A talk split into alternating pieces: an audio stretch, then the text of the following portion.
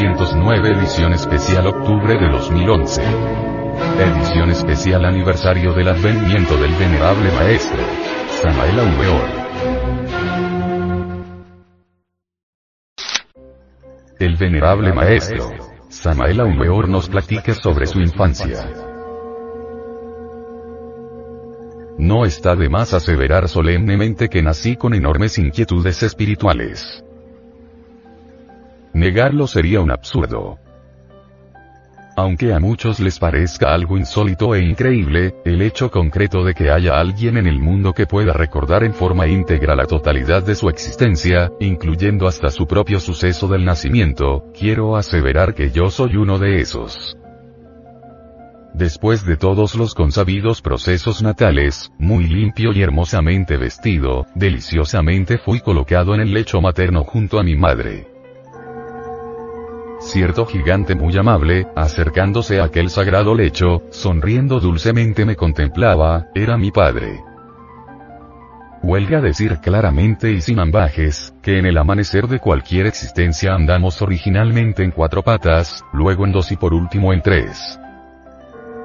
Obviamente la postrera es el bastón de los ancianos. Mi caso en modo alguno podía ser una excepción a la regla general. Cuando tuve 11 meses quise caminar y es evidente que lo logré, sosteniéndome firmemente sobre mis dos pies. Todavía recuerdo plenamente aquel instante maravilloso en que, entrelazando mis manos sobre la cabeza, hiciera solemnemente el signo masónico de socorro. El Aibene Almaná. Y como quiera que todavía no he perdido la capacidad de asombro, debo decir que lo que sucedió entonces me pareció maravilloso. Caminar por vez primera con el cuerpo que aún no le ha dado la madre natura, es fuera de toda duda un prodigio extraordinario. Muy serenamente me dirigí hasta el viejo ventanal desde el cual podía verse claramente el abigarrado conjunto de personas que aquí, allá, o acullá, aparecían o desaparecían en la calleja pintoresca de mi pueblo. Agarrarme a los barrotes de tan vetusta ventana, fue para mí la primera aventura. Afortunadamente mi padre, hombre muy prudente, conjurando con mucha anticipación cualquier peligro, había colocado una malla de alambre en la balaustrada, a fin de que yo no fuese a caer en la calle. Ventana muy antigua de un alto piso. Cuánto la recuerdo. Vieja casona centenaria donde diera mis primeros pasos. Ciertamente en esa deliciosa edad, amaba los encantadores juguetes con que los niños se divierten, mas esto en modo alguno interfería mis prácticas de meditación. Por esos primeros años de la vida en que uno aprende a caminar, acostumbraba sentarme al estilo oriental para meditar.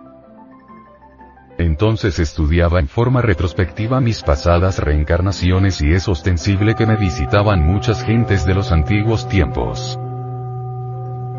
Cuando concluía el éxtasis inefable y retornaba al estado normal común y corriente, contemplaba con dolor los muros vetustos de aquella centenaria casa paternal, donde yo parecía, a pesar de mi edad, un extraño cenobita.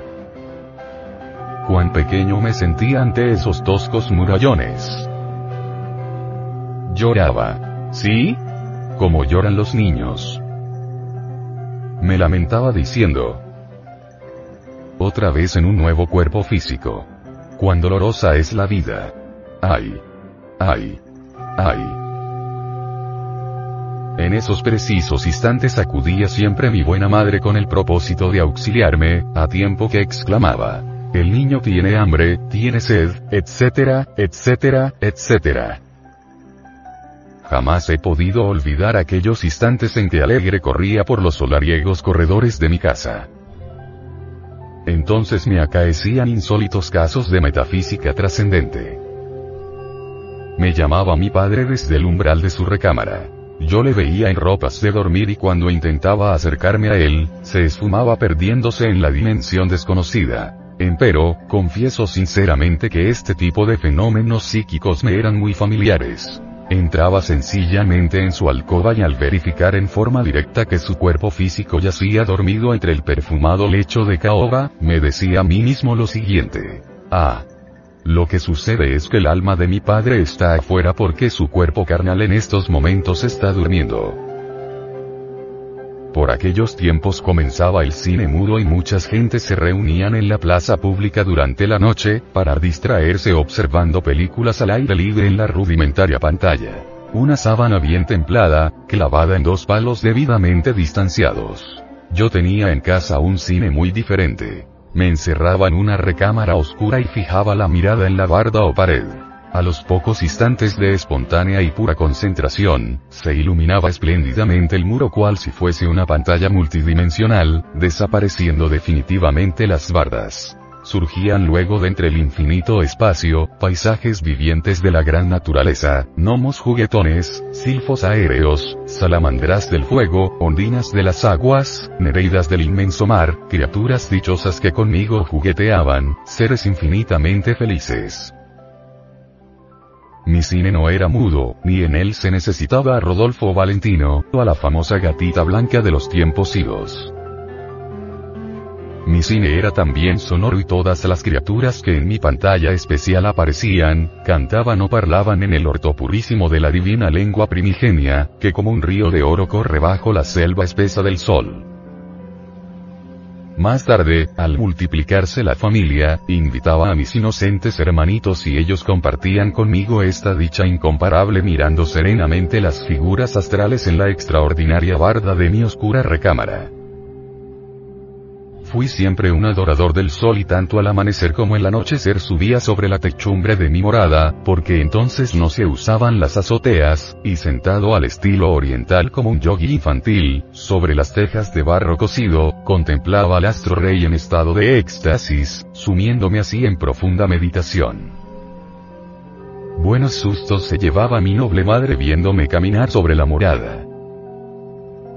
Siempre que mi anciano padre abría la vieja puerta del guardarropa, sentía como si me fuese a entregar aquella singular chaqueta o casaca de color púrpura en la que lucían dorados botones. Vieja prenda del vestir caballeresco que usara con elegancia en aquella mi antigua reencarnación en que me llamara Simeón Leler. A veces se me ocurría que entre ese armario viejo pudieran también estar guardados espadas y floretes de los antiguos tiempos. No sé si mi padre me comprendiera. Pensaba tal vez que pudiera entregarme objetos de esa antepasada existencia. El anciano me miraba y en vez de tales prendas me entregaba una carreta para que con ella jugara. Juguete de dichas inocentes en mi infancia.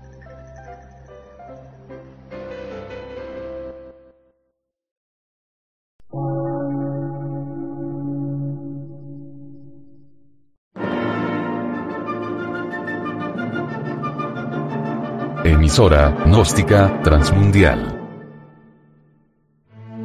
Por una nueva civilización y una nueva cultura, sobre la faz de la Tierra.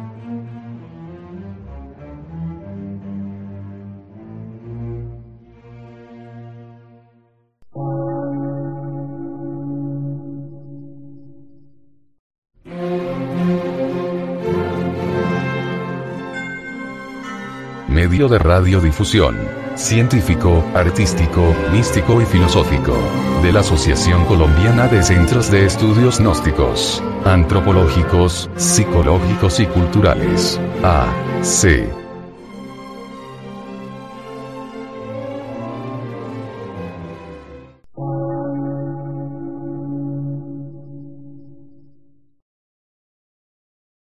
Lectura en movimiento. Difusión sin fronteras.